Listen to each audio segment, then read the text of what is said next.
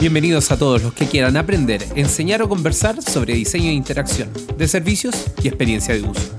Soy Sauce Babilonia y llegó la hora de destapar una cerveza y dejar correr la conversación. Seguimos con la segunda parte de la celebración de los 18 episodios. De la mayoría de edad de este podcast, queda responsable, honestamente tiene bien poco.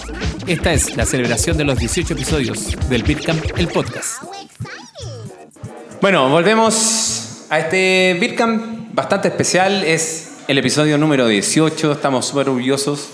Eh, y tengo una invitada muy especial, porque no solamente esta celebración es sobre el podcast, sobre la mayoría de edad, sobre que podemos ver legalmente, sino que hay un, hay un, un aparato, un artefacto de ISDA que se llama el clipping. Que Clipping UX. Clipping UX. Entonces tenemos a Mariana encargada del Clipping UX. Por favor, un, un aplauso a Mariana.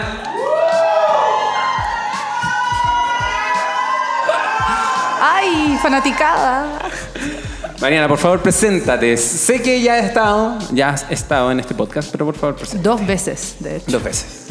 Soy Mariana Valenzuela, soy periodista. Hoy día trabajo como líder de producto y experiencia en Prey. Y eh, soy miembro de IXDA hace dos años. No deje de ser. ¿No es qué? No deje de ser. No es harto encuentro, Harto. sí. Además que fuiste mucho tiempo encargada de comunicaciones de Isla. Sí, por un año, el año pasado. Ah, ya, perfecto. Que ya no lo eres. Que ya no lo eres porque el Te gobierno extrañamos. nuevo, el gobierno nuevo es de Sauce Babilonia. Oye, yo eh, te invité porque, bueno, el clipping cumple dos años. Sí, orgullosamente. Y se viene, bueno, eh, cuando salga el podcast eh, al aire ya va a estar el envío número 50. Sí, coincide. muy- los astros se Claro, alinearon. sí. Envío 50 coincide con los dos años del clip. Oye, ¿cómo llegaste a hacer el clipping para IXDA? Fue una invitación directa de Eduardo Aguayo, que supo que existía el clipping UX. Ah, porque ya estaba. Ya existía. El clipping nació como una iniciativa de mm, mi jefa y yo cuando yo trabajaba en una agencia digital de marketing en Global Interactive. Eh, yo era la única UX que estaba dentro de la agencia y yo tenía el dolor muy grande de que no la gente no sabía lo que yo hacía. Entonces tenía que empecé como a evangelizar a la gente con la que yo trabajaba. Entonces me interesaba mucho que el equipo de diseño, el equipo de desarrollo y de estrategia pudieran entender cuál era mi rol en los distintos pegas que teníamos adentro de la agencia. Entonces ahí había otro correo que se llamaba el clipping de tendencias, Ah. que lo mandaba el equipo de redes sociales. Ya. Entonces cualquier campaña que aparecía, aplicaciones nuevas, lo que fuese, se mandaba en ese correo y nosotros dijimos, nosotros deberíamos también tener uno para poder evangelizar dentro de la agencia y ahí nació el Clipping UX. Mira. Y eh, tengo entendido que nació eh, basado en otro newsletter. Ese, po. Ah, en ese. Ah, Ese, ah, ese. Perdón, Ese había, era- había entendido mal la historia. No, no, no, entonces. ese, nosotros lo mandábamos internamente. Ya, perfecto. Eh, dentro de la agencia y yo le empecé a comentar a mis amigos que yo estaba mandando este correo y fui sumando gente a mi base de datos personal. Eh, y cuando Eduardo se enteró que yo mandaba este correo, eh, me invitó a que lo mandara por Ixda Santiago. Entonces ahí le subió el pelo al clipping. O sea, o sea. Muchísimo, muchísimo. Oye, y, mm, y tu experiencia con el clipping. ¿Qué, qué, qué cosas te sorprendieron de, de hacer esto y llevarlo a ISDA? Me gustó mucho poder abrir el- la curatoría de contenido que yo hacía en ese correo, que era un humilde correo con links, eh, a una base de datos de más de 2.000 personas. El impacto que yo podía empezar a generar a partir de llegar a, gente que había participado en ISA Santiago en el 2016 y gente que, era, que estaba fuera de Chile fue muy atractivo y además ha sido un proceso de aprendizaje súper grande. eh, poder aprender a usar y a mandar, a mandar correos, a mandar correos cada dos semanas, eh, ocupar la plataforma, estar atenta a las métricas, ver qué contenidos funcionan y cuáles no, y sobre todo el trabajo de poder eh, reclutar, entre comillas, a gente que quiera escribir sobre la disciplina e integrarla dentro del Clipping UX y hacer que esa, como decías tú, esas voces y esas experiencias que se estaban generando a nivel local se amplificaran. Oye, eh, números. ¿Qué números? Números. ¿A, a, cuántas personas le llega el, el, Clipping UX cada dos semanas? Hoy día estamos casi en 2.500 personas. ¿Y eso solamente en Chile? Hay... No, hay de todo. La mayoría son de Chile, pero hay básicamente la base está armada de los participantes de, de ISA 16. Ah, Por lo tanto, hay, hay harta gente que es de afuera. ¿Qué, qué aprendizaje hay sacado de esto? Que la constancia es muy buena. Eh, maravillosamente hemos mandado el Clipping UX cada dos semanas desde que partió en Ixda Santiago. Eh, ha sido muy gratificante ver eh, que hay un reconocimiento de la marca del Clipping UX, eh, que la gente conoce el producto y que quiere participar. También cada vez es más fácil que haya gente que quiera escribir. Eso ha sido maravilloso porque antes había que, que rogar básicamente y hacer una gestión súper grande para levantar contenidos, para que la gente se atreviera a contar sus experiencias, sus aprendizajes dentro de sus trabajos o lo que fuese que estuviesen haciendo relacionado a experiencia de usuario. Y, eso también ha sido muy bonito, que ahora lleguen links fácilmente para que puedan ser parte del clipping. Ha sido un trabajo súper gratificante porque se considera, se considera el clipping como un medio para. Claro. Oye, y, y, bueno, está el clipping, lo tenías tú. ¿Y cómo fue tu llegada a Ixda? Esa invitación a participar con el clipping en Ixda coincidió con eh, el año siguiente de ISA 16, el 2017. El capítulo se preocupó de empezar a invitar a gente nueva para que empezara a participar. Dentro de esa invitación yo estuve involucrada, eh, en ese año eh, armamos embajadas temáticas y yo fui una de las embajadoras de hecho de diseño de interacción. Y ahí estuvimos trabajando en varios tracks, cada embajador tenía una responsabilidad, una temática que podía desarrollar y yo entre medio metí el clipping como parte de, del trabajo que hacíamos desde la embajada. Y fue bacán. Oye, ¿y tu, tu, visión de la comunidad antes de pertenecer a ella? Como yo estaba más sola que un dedo trabajando en, en Global Interactive, eh, yo sabía de la existencia de Ixda Santiago y yo siempre he sido eh, como una soy, soy, adicta a los meetups ñoños. Me encanta ir, me encanta, me encanta. Y eh, yo participaba mucho de los Redux. Creo que fui a dos Redux antes de ISA. Y eh, sabía de la existencia de la comunidad y me interesaba mucho participar porque necesitaba conocer a gente que estuviese haciendo lo mismo que yo. De hecho, me, me hizo mucho sentido lo que decía Dai, porque yo me sentía súper sola. Estaba ahí batallando contra un equipo de 60 personas que no tenían ni idea de lo que era experiencia de usuario. Y, y cuando empecé a participar de Ixda, empecé a, a, a, ver nombres en Twitter, por ejemplo, qué cosas se hacían, recursos, empecé a encontrar cosas que también ocupaba para el clipping cuando claro. lo mandaba internamente. Entonces ahí fue, fue súper bueno para mí, muy, yo tenía como una necesidad, siento como de pertenecer a algo que estuviese eh, como con que tuviese las mismas preocupaciones que tenía yo, que era el hacer y desarrollar la experiencia de usuario en productos o... O sea, tiene, tiene una carga emocional ser parte de Sí, para sí para mí en ese caso sí, porque yo encontré a, a la gente que estaba haciendo lo mismo que yo. Sí, y eso fue súper bacán. ¿Y cuáles son los planes para el clipping para El- estos próximos dos años? Ahora Está, el, está el envío 100. El envío 100, claro, es otra meta. Eh, pero yo creo que las metas para el, para el tercer año del clipping están súper ligados a poder abrir más la conversación a nivel latinoamericano, porque en el primer año del clipping estábamos súper enfocados en generar contenido local. Y local en ese tiempo significaba Chile, significaba capítulo Ixda Santiago. Para el segundo año local fue mucho más grande se convirtió en algo latinoamericano, empezamos a recibir contenido de Costa Rica, de otros, de otros capítulos, de Buenos Aires, de Uruguay, empezamos a recibir ese tipo de contenido, entonces ya sabíamos que hoy día estábamos amplificando voces a nivel LATAM. Y eh, como una de las metas que creo que puedo tener para el, pri- para el siguiente año es empezar a integrar contenido en portugués. Ah, wow. Al menos uno. Al Menos menos, uno. uno. Sí, al menos uno. Sí, Piano, piano. Sí, sí, tranqui, porque igual tengo que leerlo. Oye, yo tengo que hacerte una confesión. Este Beer Camp, este podcast, no sería nada sin el clipping. No, ¿Por qué? Porque la idea de hacer el podcast fue como. A mí me pasaba mucho lo, lo que le pasaban a, a los chiquillos que también hablaron antes. También veía esta comunidad media lejana, a pesar que yo tengo eh, lazos más fraternal con algunos de, de sus miembros. Em, pero también era como, ¿qué tengo que ofrecer yo a la comunidad? Nunca lo vi como, ¿qué puedo ganar yo siendo de parte de ISDA? Sino que, ¿qué puedo entregar?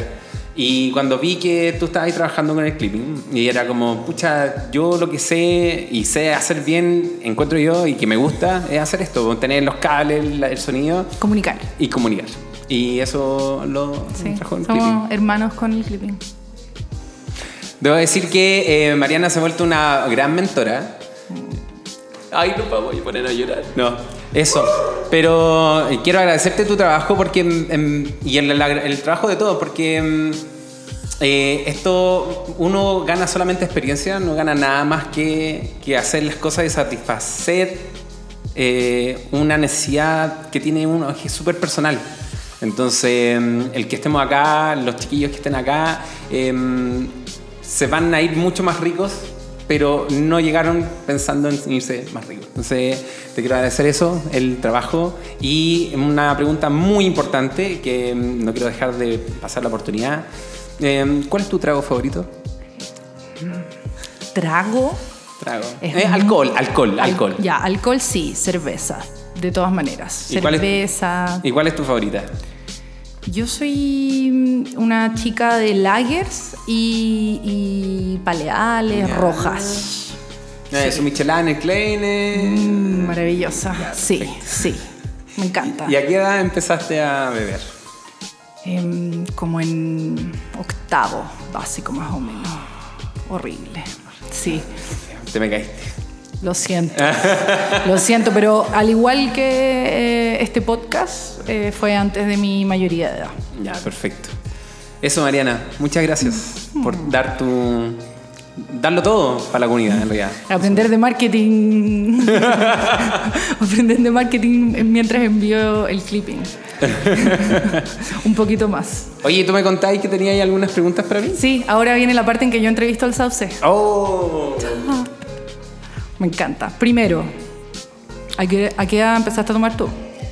No sé si pueda responder esa Sí, pregunta. sí puedes, sí puedes. Yo empecé a beber a los nueve años. ¿Y qué era lo que tomabas a los nueve años, Sauce? Vino con jugo de piña. Vino blanco con jugo, jugo Ah, de ya, piña. yo así como, interesante mezcla. Comprábamos una caja de cartón blanco y un jugo de piña, chicos. Y lo mezclábamos. ¿Y Y cuándo eso. te pasaste a la cerveza? Eh, cuando entré a la universidad. Ah, tuviste mucho tiempo con el vino con piña. No, no, es que, pucha, yo me juntaba con mucha gente más mayor que yo. Entonces pasé mi adolescencia con- bebiendo muy poco alcohol, porque ya, ya me había curado cuando ellos estaban recién descubriendo eso. Entonces, A como los que 14 dijiste, chao, esto ya no es lo volví mío. a beber, no, eh, no es algo que me hace sentir muy orgulloso, pero volví a beber en, en la universidad, en el instituto. ¿Y ahí, cerveza? Cerveza, cerveza. sí. Cerveza y su ocasional. Sí, su, su piscola loca. Ya, Sí, para carrete. muy bien. No le Oye, cuenten a mi mamá esto, gracias. Y en- hablando de alcohol, eh, ¿todos los podcasts que tú has hecho han tenido alcohol involucrado? No, no, en verdad no. Pero los últimos, pero los últimos sí.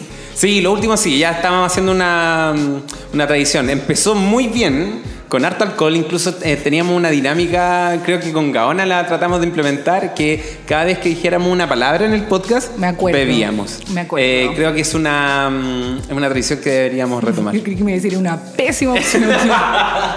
no, es una tradición que deberíamos retomar. Oye, ¿y en alguno se te notó que estabas tomando cerveza no? No me hagáis esa pregunta. Pero si estamos hablando de alcohol y del podcast. Yo tengo que confesar que no sé si el segundo o el tercer podcast lo hice borracho. ¿Y ese con quién fue? No, es que, es que la grabación fue, fue sano, Ya. pero el- el- la voz La en off, la edición, Porque yo me había comprometido a una fecha y estaba muy borracho y es como, oh, tengo que editar esta weá. Y había que publicar en y el había que publicar, sí.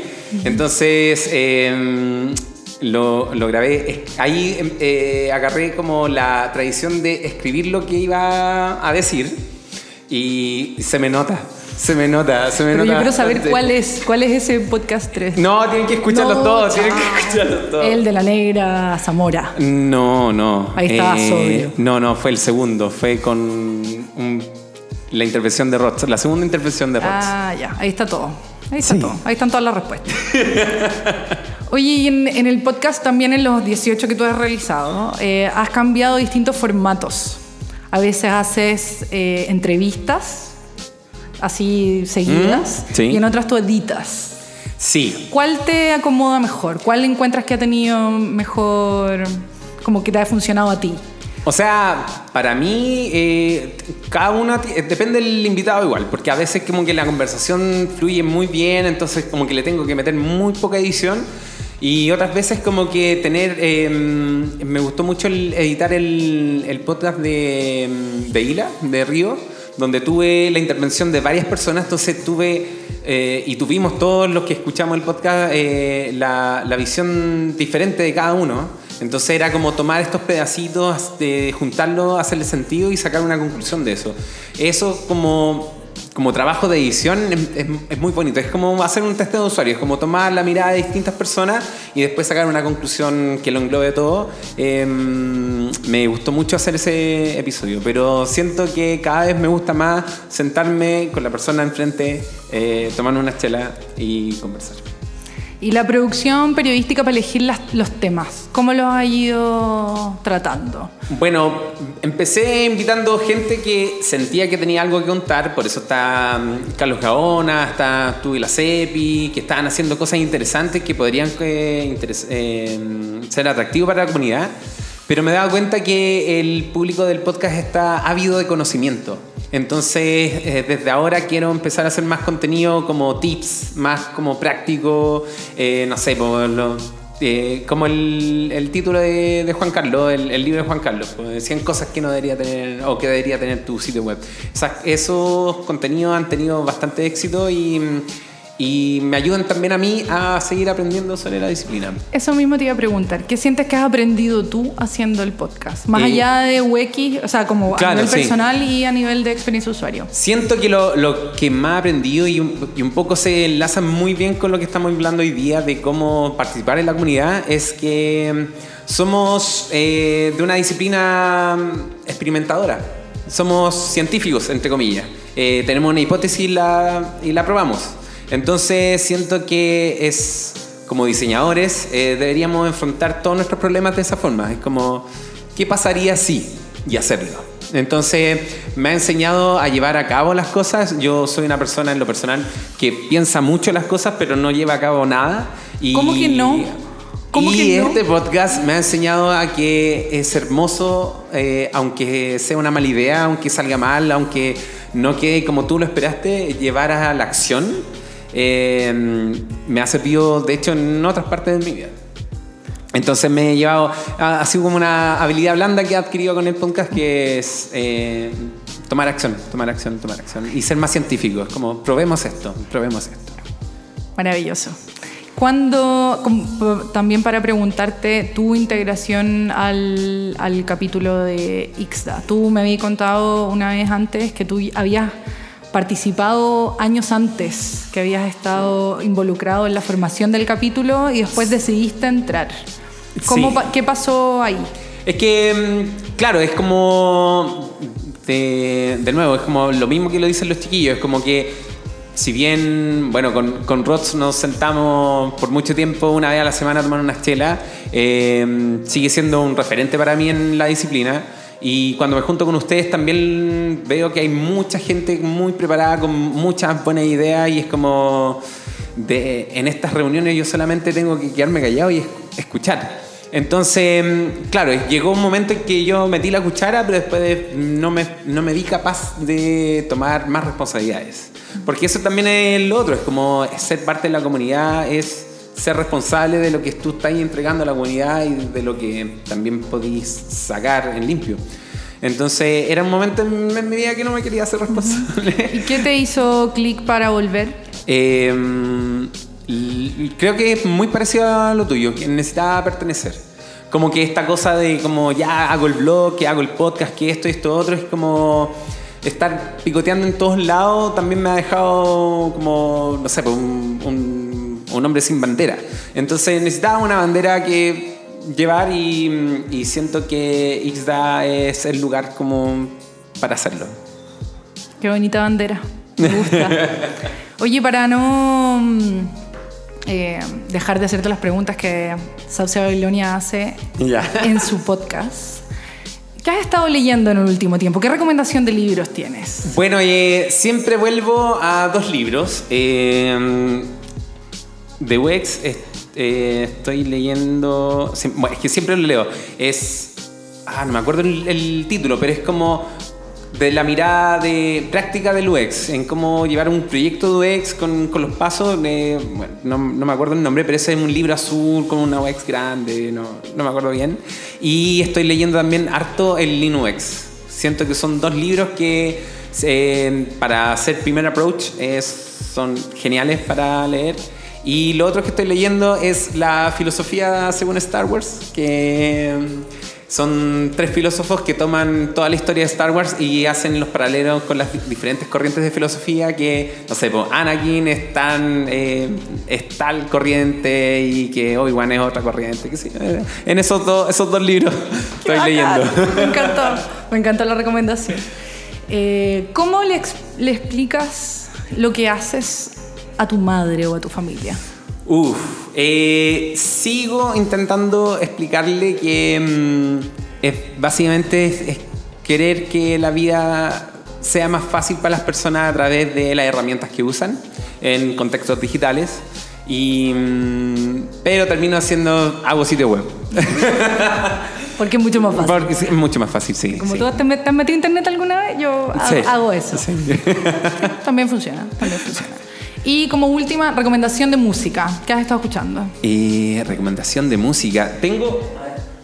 Tengo un, Me gusta mucho el, descubrir de Spotify porque en verdad me conoce muy bien, a pesar que ahora estoy escuchando har- harto reggaetón. Em, pero tengo una lista que se llama eh, Para escuchar, por escuchar, porque me, me gusta. Y lo último que me gustó eh, se llama. Espérame, a ver. Todo estos silencios incómodos después se Ah, editan. Sí, se editan en el artista. Es la banda Planetarios, la canción Mapas. ¿Y Planetarios de dónde es? No tengo idea, pero suena súper, súper. Deberíamos agregarla al podcast. Sí, vamos a cerrar este podcast con esa canción con y esa con esa canción. banda. Para que, no, para que no nos quedemos con la duda. Gracias. Eh, bueno, para cerrar desde mi lado, también agradecerte a nombre del capítulo X de Santiago todo el trabajo hermoso que has hecho en estos 18 capítulos. Ha sido extremadamente interesante eh, poder escuchar las voces reales, escuchar, eh, en- ya en Spotify, que es tanto más fácil Mm. Sí, además. sí, Onda, sí. El podcast Beer Cup está en tu celular. Eh, eh, de poder mostrar qué es lo que se está haciendo a nivel local, incluso internacional, con entrevistados que, como la Mariana Salgado, por Exacto. ejemplo, trabajan fuera de Chile, eh, fuera de Latinoamérica en este Mm. caso. Eh, ha sido un proceso de aprendizaje, me imagino, para todos los que escuchamos el podcast. Muy entretenido poder variar en los formatos en los que consumimos nuestro aprendizaje, ya que yo me dedico a leer muchos links, también gracias a la aparición del podcast en en Ixda Santiago, he estado mucho más atenta también a poder hacer recomendaciones de podcast, entonces eso también te lo agradezco mucho porque se ha abierto eh, la cantidad de contenidos y recomendaciones que hemos podido hacer desde ese humilde pegoteo de links a, a la comunidad a la comunidad internacional ya a estas alturas. Así que muchas gracias por eso también, Sauce, y mucha suerte también en lo que se viene durante este año liderando el equipo de comunicación. Ah, sí, po, así es. Oye, yo me, me quiero. Qué bueno que mencionaste a Mariana Salgado porque yo me quiero quedar con algo que ella dijo y que es el nombre del podcast que ella eh, participó.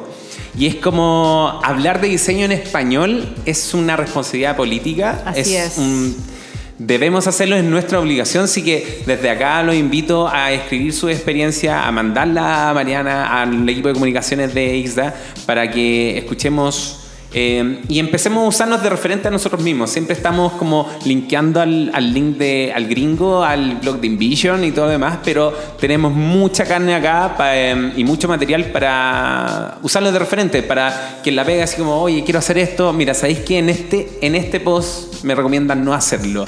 Y, y sería muy lindo poder eh, linkearlo a alguno de ustedes y a todos de la comunidad. Así que hablemos de diseño en español. Eso, con eso me quedo bandera de este podcast y de este clipping. Muy bien. Así que con eso cerramos este episodio especial. Muchas gracias a todos los que participaron. Gracias a Ilógica por prestar las casas y los destapadores y los ceniceros. Que siga la fiesta. Que siga la fiesta, eso es. Esto fue una producción perenne orgullosa de ser parte de Ixda Santiago. Hasta la próxima.